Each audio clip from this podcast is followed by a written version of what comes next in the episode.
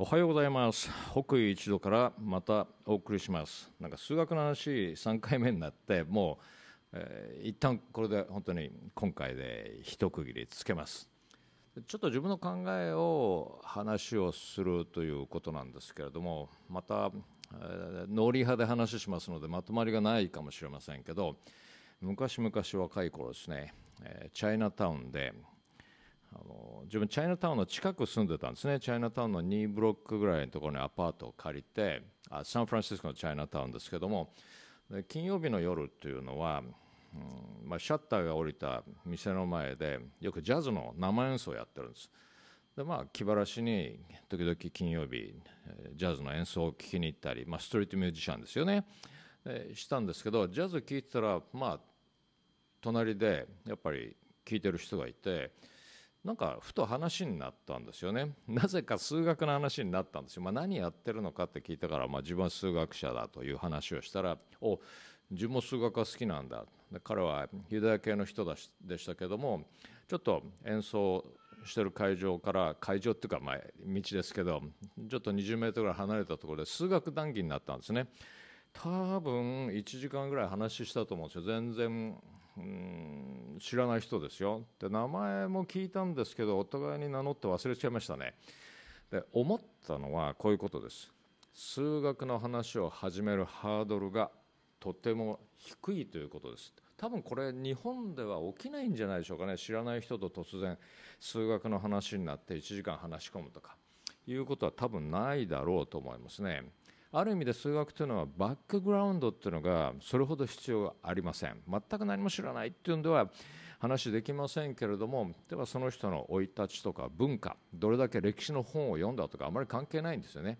まあ、ある程度興味があるんだったら「おいじゃあもう自分も好きだよ数学の話しようよ」みたいになるだそういう意味では話を始めるハードルというのがとてもとても低いという具合に思います。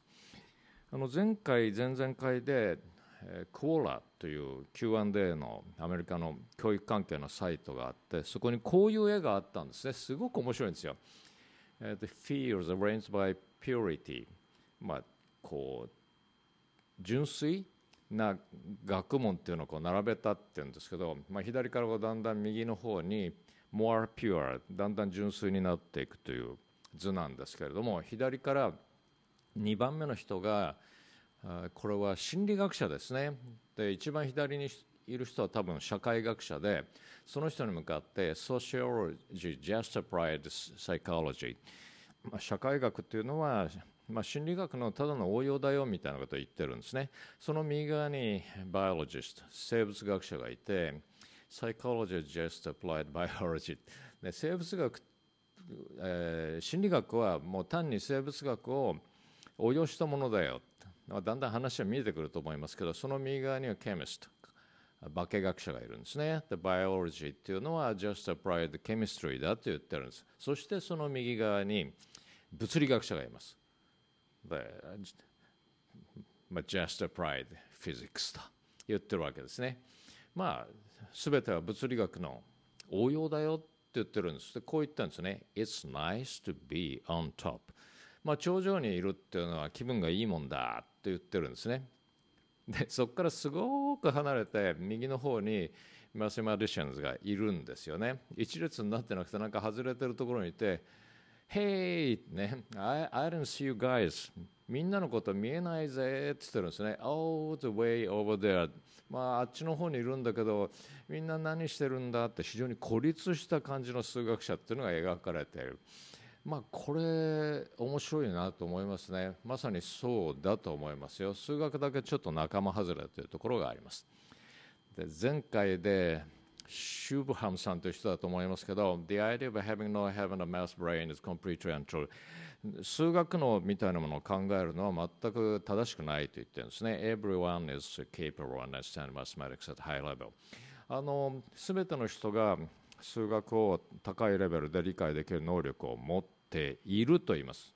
自分はこれある意味で正しいと思ってますね。だから数学嫌いだって人、まあ、結構多いです。そう言ってしまう人多いですけど本当に向いていないかどうかちょっと慎重に考えましょう。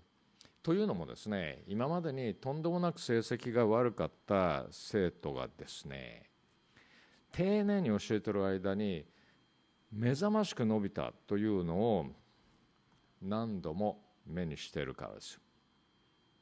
その少年少女たちがどう変わったのか後で言います。顕著に変わったんですね。さて数学を応用して仕事をするという命題？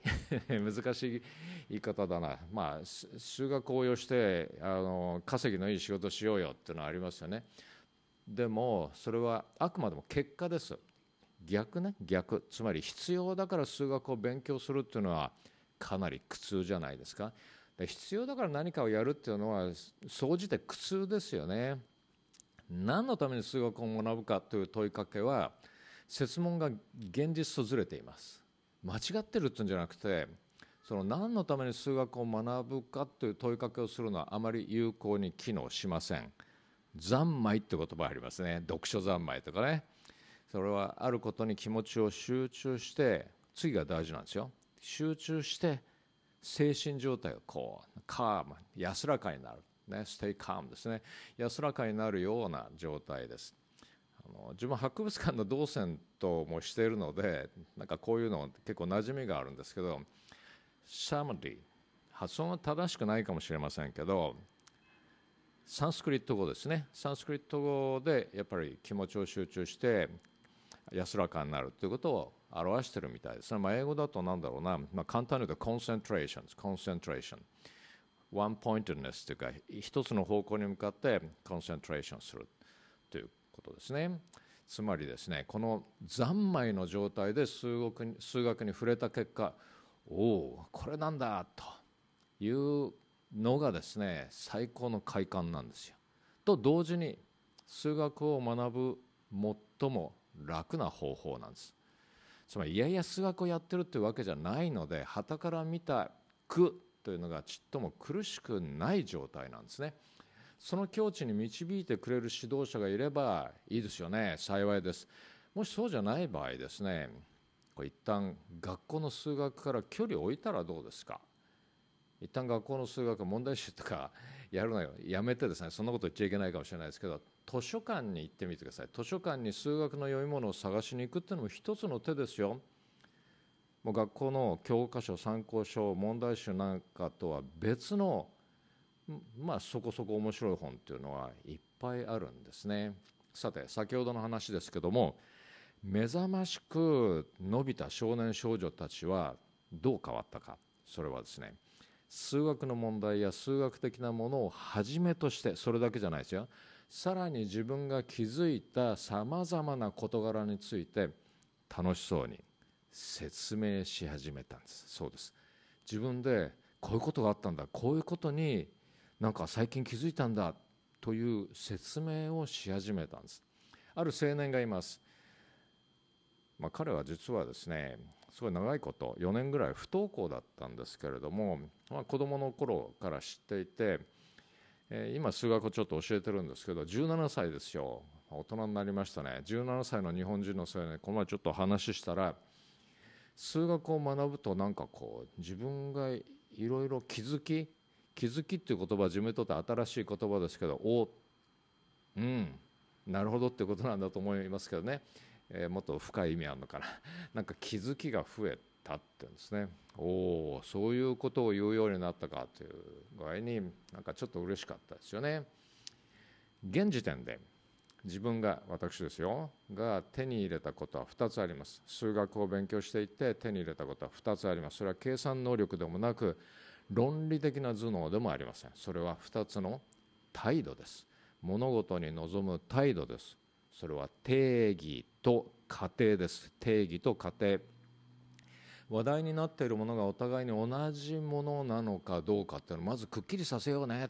くっきりさせようね。違うものについて話したって食い違っちゃうじゃない？同じものについて話してるのか？この言葉が意味することは同じことを言ってるのかね？って。まずくっきりさせようねそして仮にこうだったらどうなるのか。まあ現実とは違うかもしれないけど仮にこうだったらどうなるのかっていうシミュレーションしてみようね。この2つの態度ですね。定義してそして家庭も自由にしてありとあらゆるものを考えてみる。可能性を考えてみる。この2つの態度。これは自分数学を学んで、まあ、身につけた手に入れた一番いいことだったと思いますよ。人にはロジックがあるあるんです。自分は理屈は嫌いだ。と、まあ、自分も嫌いですよ理屈っぽいのはね。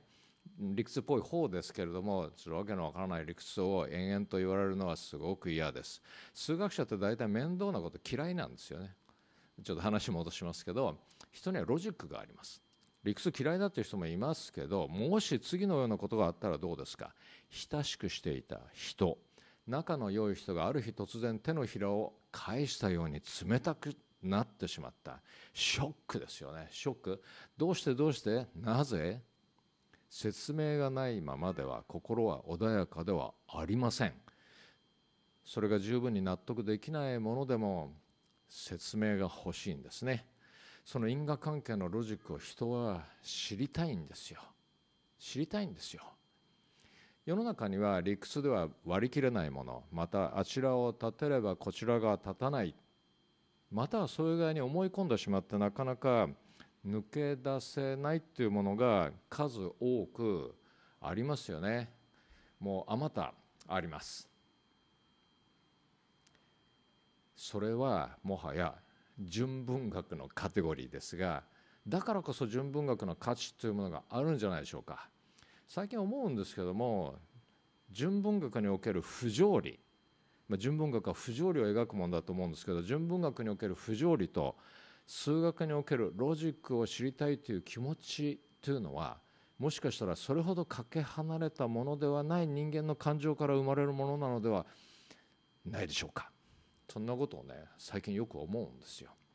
先日この国から日本に移住した友人の香織さんが勝手に名前出してごめんなさい。その香織さんが別れ際にこう言ってました。